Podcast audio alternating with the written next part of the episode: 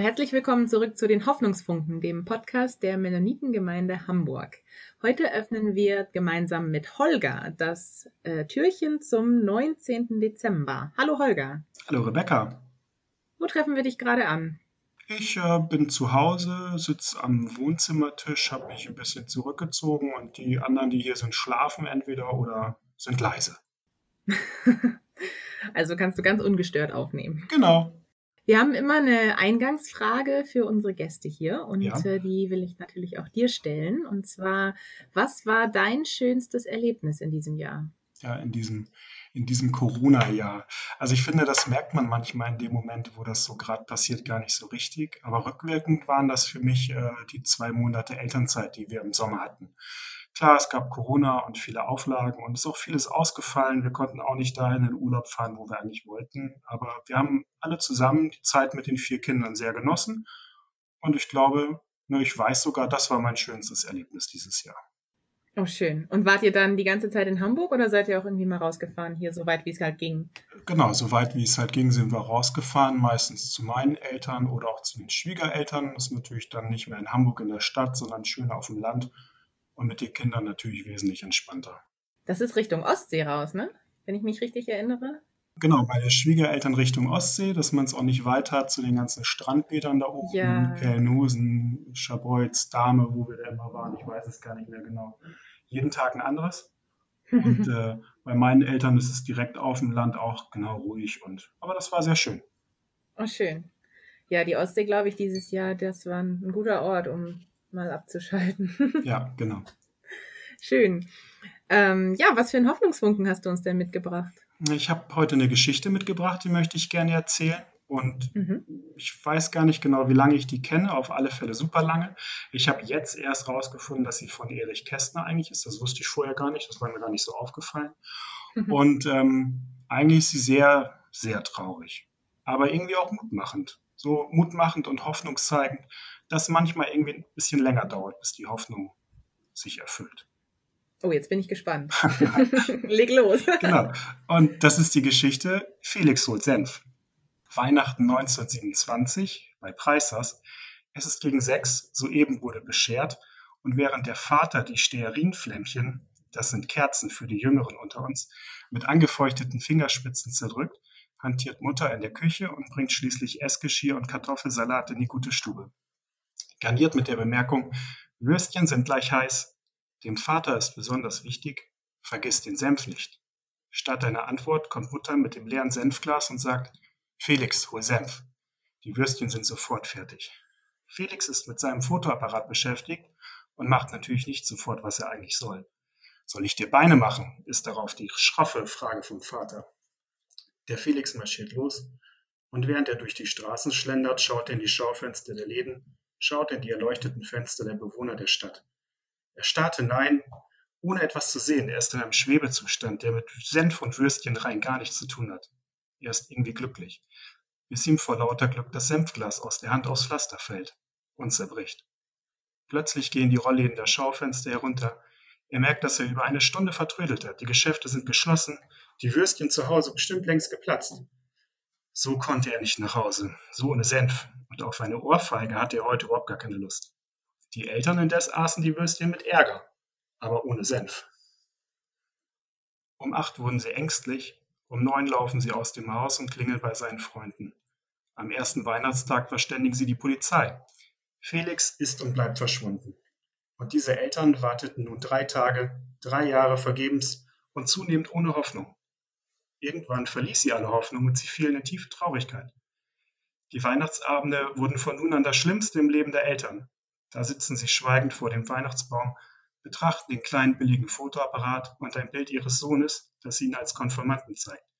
Sie hatten den Jungen so lieb gehabt und dass der Vater manchmal eine lockere Hand bewiesen hatte, das war doch nicht böse gemeint, nicht wahr? Jedes Jahr liegen die zehn alten Zigaretten unterm Baum, die Felix dem Vater damals geschenkt hatte, und die warmen Handschuhe für die Mutter. Jedes Jahr gibt es Kartoffelsalat mit Würstchen, aber aus Pietät ohne Senf. Sie saßen nebeneinander und vor ihren weinenden Augen verschwammen die Kerzen zu großen glitzernden Lichtkugeln. Das ist ja auch gleichgültig. Es kann ihnen doch eh niemals schmecken. Sie sitzen nebeneinander und er sagt jedes Jahr, diesmal sind die Würstchen aber ganz besonders gut. Und sie antwortet jedes Mal, ich hol dir noch schnell die von Felix aus der Küche. Wir können jetzt nicht mehr warten. Darum ist rasch zu sagen, Felix kam wieder. Das war am Weihnachtsabend im Jahr 1932 kurz nach 6 Uhr, also fünf Jahre später. Die Mutter hatte die heißen Würstchen gerade hereingebracht, da meinte der Vater, hörst du nichts? Ging nicht eben die Tür? Sie lauschten und aßen dann weiter.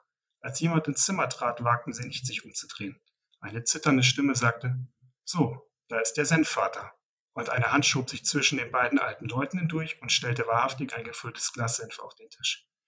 Die Mutter senkte den Kopf ganz tief und faltete die Hände. Der Vater zog sich am Tisch hoch, drehte sich trotz der Tränen lächelnd um, hob den Arm, gab dem jungen Mann eine schallende Ohrfeige und sagte, das hat aber ziemlich lange gedauert, du Bengel, setz dich hin. Was nützte der beste Senf der Welt, wenn die Würstchen kalt werden? Dass sie kalt wurden, ist erwiesen. Felix saß zwischen den Eltern und erzählte von seinen Erlebnissen in der Fremde, von fünf langen Jahren und vielen wunderbaren Sachen. Die Eltern hielten ihn bei den Händen und hörten vor Freude nicht zu. Unterm Christbaum lagen Vaters Zigarren, Mutters Handschuhe und der billige Fotoapparat. Und es schien, als hätten fünf Jahre nur zehn Minuten gedauert. Schließlich stand die Mutter auf und sagte, so Felix, jetzt hole ich dir deine Würstchen.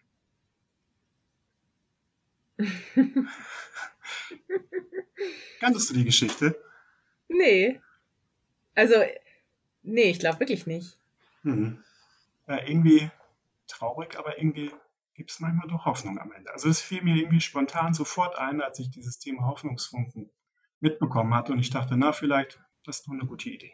Ja, wirklich. Also ich bin auch so ein bisschen geflasht. Ja? Ja, also da muss man ja schon ganz schön viel Hoffnung haben eigentlich, ne? Fünf Jahre. ja.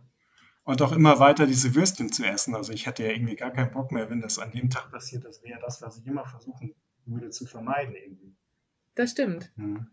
Aber das war vielleicht genau das, was irgendwie normal war, woran man sich festgehalten hat. Die letzte Erinnerung, ne? Ja. Ja, genau. Ja, hui. ich habe am Anfang gesagt, sie ist eigentlich sehr, sehr traurig, ja. Das stimmt, sie ist sehr traurig. Aber sie, ja, sie ist auch hoffnungsspendend, das stimmt. Aber sie, sie lehrt uns auch Geduld. Ja. Sehr ausdauernde Hoffnung, kann man auch sagen. Mhm. ja. Ich weiß gerade gar nicht, ob wir unsere ZuschauerInnen so verabschieden können. Möchtest du noch was sagen? Ich, äh, ich finde es immer erstaunlich, dass so viel in den Medien und so darüber gesprochen wird, dass es Heiligabend Würstchen mit Senf gibt und auch Kartoffelsalat. Mhm. Ich kenne das von meiner Familie, ich glaube, wir haben das einmal gegessen oder so.